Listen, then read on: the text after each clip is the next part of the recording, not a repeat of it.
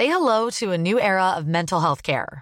Cerebral is here to help you achieve your mental wellness goals with professional therapy and medication management support. 100% online. You'll experience the all new Cerebral Way, an innovative approach to mental wellness designed around you. You'll get a personalized treatment plan from a therapist, prescriber, or both in a safe and judgment free space. Your cerebral therapist or prescriber will outline a customized plan with clear milestones along the way so you can get to feeling your best. With Cerebral, you're not alone in your mental health journey.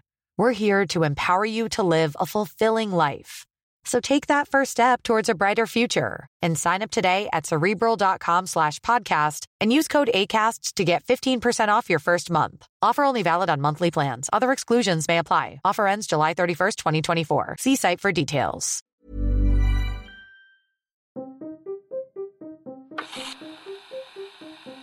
Un hombre vuelve a casa del trabajo y descubre que su mujer y su hijo lo han abandonado. A solas, durante las dos horas siguientes, entabla un monólogo, repasa su historia y rememora la vida que compartieron. Su ansiedad crece a lo largo de los 113 minutos siguientes de la película, un largo discurso sobre sus miedos.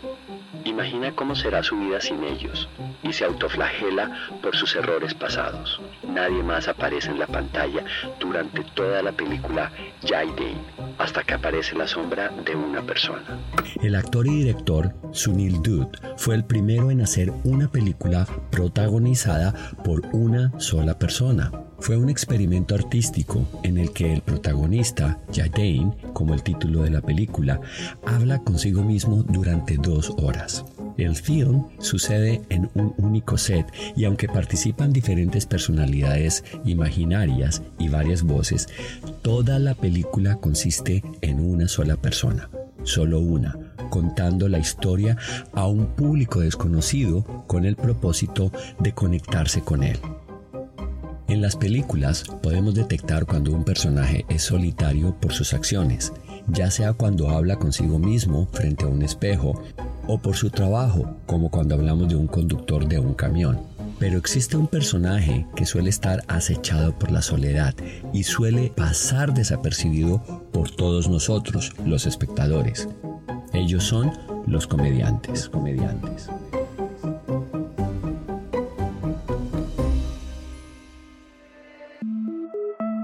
Tenemos una relación única con la soledad. Algunos la disfrutan, otros la sufren. Pero, ¿qué significa realmente estar solo? Soy Guillermo Serrano, profesor en la Universidad Canada West en la ciudad de Vancouver. Te invito a que juntos exploremos la soledad a través de la historia, la ciencia, la cultura, la economía y el arte. Juntos en soledad.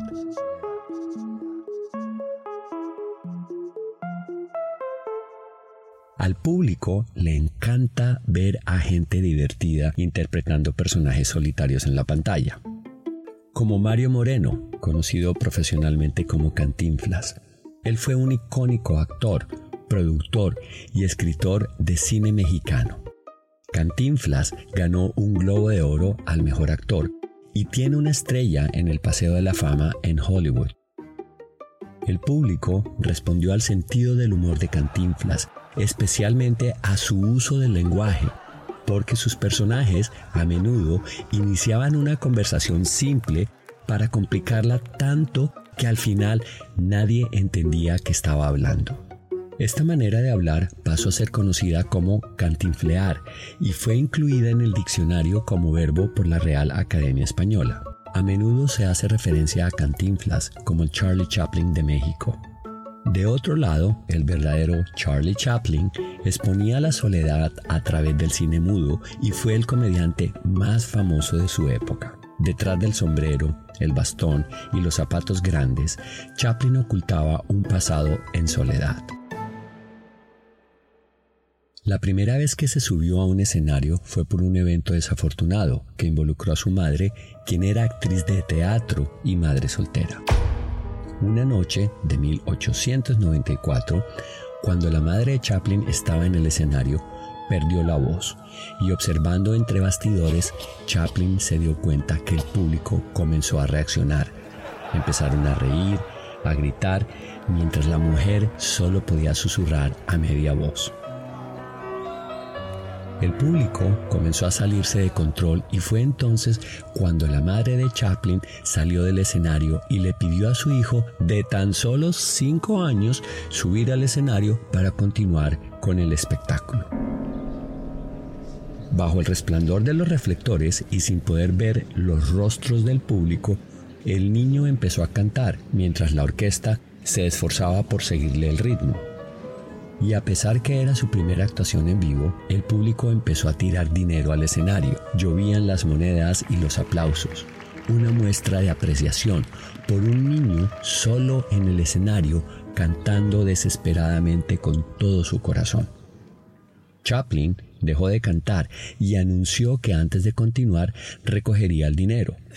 El público reaccionó aún con más risas que se fueron convirtiendo en carcajadas cuando el gerente del teatro subió también al escenario para ayudarle a recoger las monedas.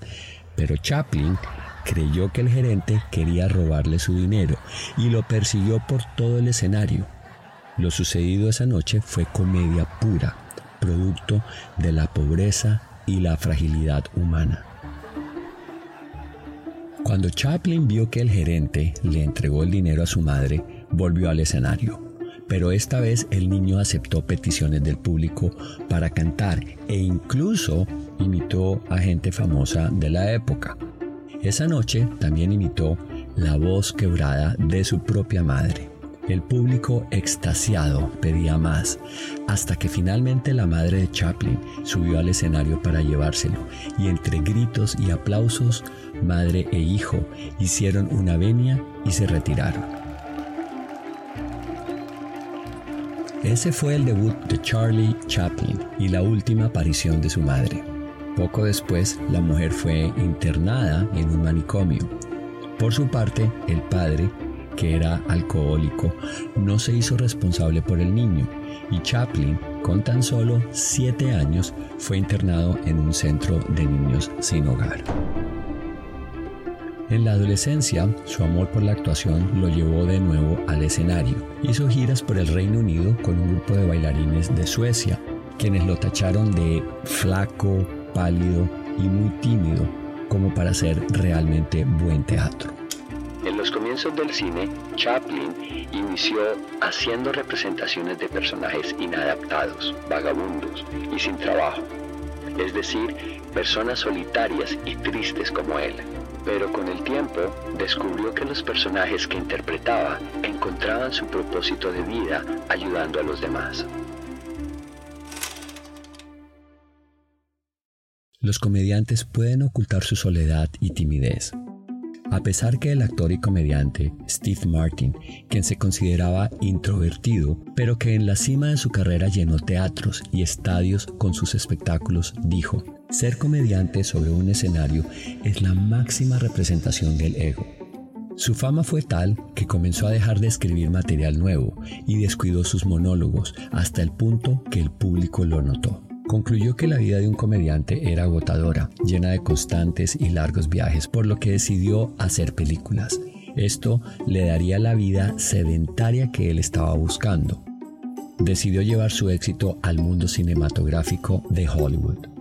Además, hacer películas significaba que no sería juzgado cada día por un público diferente. La película quedaría grabada para siempre y no tendría que preocuparse por conquistar a un público nuevo en cada presentación.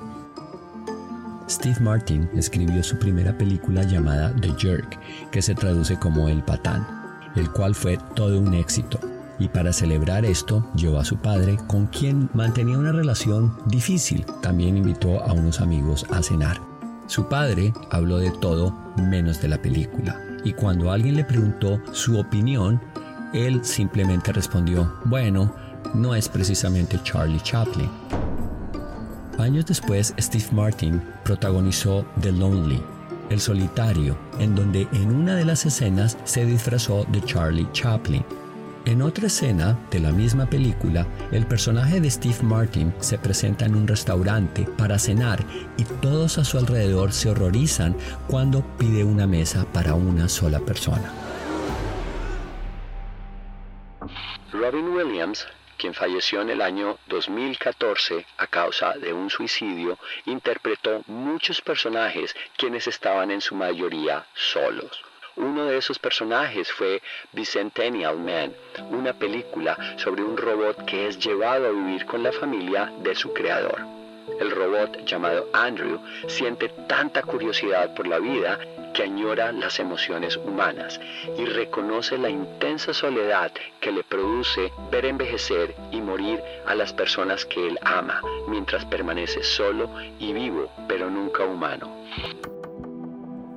En otra de sus grandes películas, World Greatest Dad, el mejor papá del mundo, interpretó a un profesor de poesía llamado Lance, cuyo hijo Kyle había muerto. Dijo, solía pensar que lo peor de la vida era acabar solo. No es así. Lo peor de la vida es acabar con gente que te hace sentir solo. Otro actor que empezó su carrera en televisión como comediante para luego interpretar personajes solitarios es Tom Hanks. En la película El náufrago, Hanks interpreta a un hombre varado en una isla tras estrellarse su avión. Su única compañía era un balón de voleibol al que lo llamó Wilson ese balón se volvió tan famoso que uno de los balones que se utilizó en la película fue subastado por algo así como unos 70 mil dólares americanos. La inspiración de Wilson, el balón, surgió cuando el guionista de la película, William Broyles, investigaba sobre el film. Decidió pasar una semana en una playa aislada del Golfo de California. Su soledad autoimpuesta fue interrumpida al quinto día cuando un balón de voleibol apareció en la playa.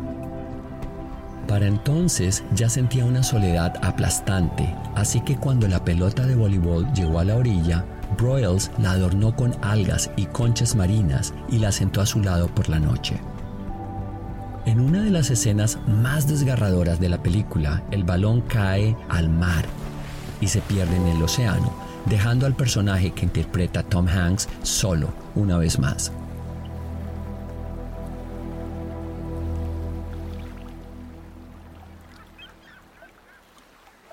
Broyle, el guionista de la película, dijo en una entrevista, la película no trata solo de la supervivencia física, sino de lo que ocurre una vez que ya hemos sobrevivido y cuando tenemos que enfrentarnos a quienes somos como seres humanos. Tenemos que conectar no solo física, sino emocionalmente con otros seres para sobrevivir. El primer Oscar de Tom Hanks fue por Filadelfia, en la que interpretó a un abogado despedido de su buffet por homofobia. Años después fue nominado al Oscar como mejor actor en El Náufrago. Otra de sus actuaciones como protagonista fue en Forrest Gump, donde representa a un hombre con una forma muy particular de ver el mundo. El aislamiento y la soledad de Forrest Gump suceden en medio de algunos de los acontecimientos más importantes del siglo XX por ejemplo, aprendiendo a hacer los pasos de bailes de Elvis Presley, conociendo al presidente Kennedy y la guerra de Vietnam. Durante toda la película, él se sentaba en la banca de un parque mientras entablaba conversaciones con cualquier desconocido. Estas películas abordan el aislamiento de una soledad omnipresente en la sociedad moderna, que a veces es un accidente, como el náufrago, y a veces una consecuencia de la vida, como Forrest Gump. Al igual que Steve Martin y Robin Williams, Tom Hanks fue conocido inicialmente por sus improvisaciones y su comedia. En 1982, Hanks y el actor Peter Scolari formaron parte de la serie Bosom Buddies, que cuentan la historia de dos mediocres profesionales quienes tenían que disfrazarse de mujeres para sobrevivir en la industria de la publicidad. Filadelfia fue la primera película taquillera en abordar la crisis del SIDA. Denzel Washington interpretó al abogado que representó al personaje de Hanks ante los tribunales en su demanda contra el bufete de abogados que le despidió por ser diagnosticado con VIH.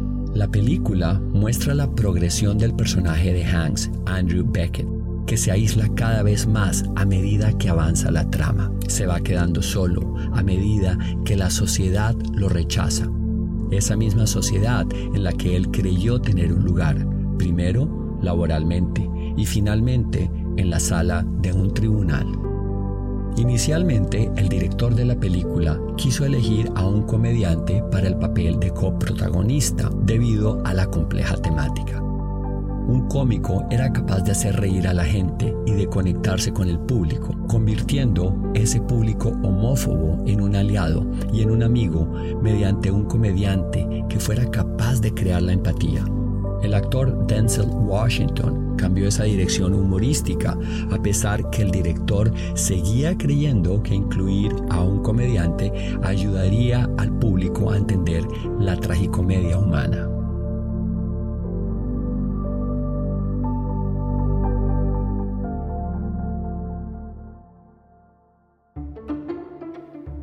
Los comediantes suelen interpretar a personas solitarias. Pero en una de las películas más populares de los últimos años, el personaje es un hombre solitario que aspira a ser comediante. Pronto se convierte en un villano como consecuencia de los interminables abusos que recibe. Es así como podemos entender el origen del Joker. Robin Williams fue considerado para el papel del Joker en la primera película de Batman, que finalmente obtuvo Jack Nicholson. También fue considerado para interpretar el acertijo en Batman Forever, papel que terminó interpretado por el comediante canadiense Jim Carrey. La vida es una tragedia en primer plano, pero si alejamos el lente se transforma en una comedia. Los cómicos son tímidos y sensibles y el público se conecta con ellos. El comediante Buster Keaton dijo, Nunca dejes que el público se entere del chiste y esconde tu dolor para que el espectador nunca sepa cómo es la realidad. En 1940, Charlie Chaplin estrenó lo que muchos han calificado como una de las mejores películas de todos los tiempos, El Gran Dictador. Esta es una sátira sobre un hombre que nació con tan solo cuatro días de diferencia de Charlie Chaplin, Adolfo Hitler. La paradoja del gran dictador es la siguiente. Uno de los personajes más queridos de la pantalla ridiculiza, se burla y se ríe de uno de los hombres más malvados de todos los tiempos y lo hace a través de la sátira.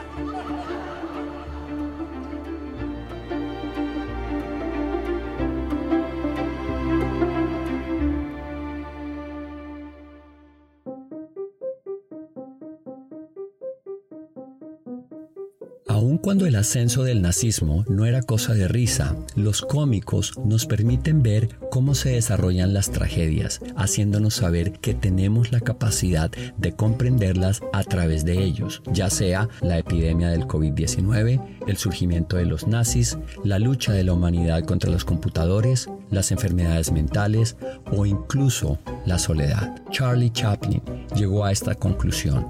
Su dolor podía ser la razón por la que alguien se reía, pero él nunca se reiría del dolor de otra persona. Puede que estemos solos, pero estamos juntos en soledad.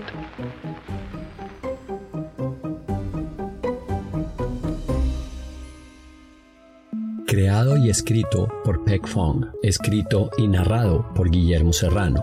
Traducción Alejandro Villalobos. Diseño de audio y producción por Guillermo Ruiz de Santiago. Sígueme en Instagram como arroba Guillo Serrano. No olvides calificarnos y dejarnos tus comentarios en tu plataforma de podcast favorita. Esto nos ayudará a que más personas nos descubran.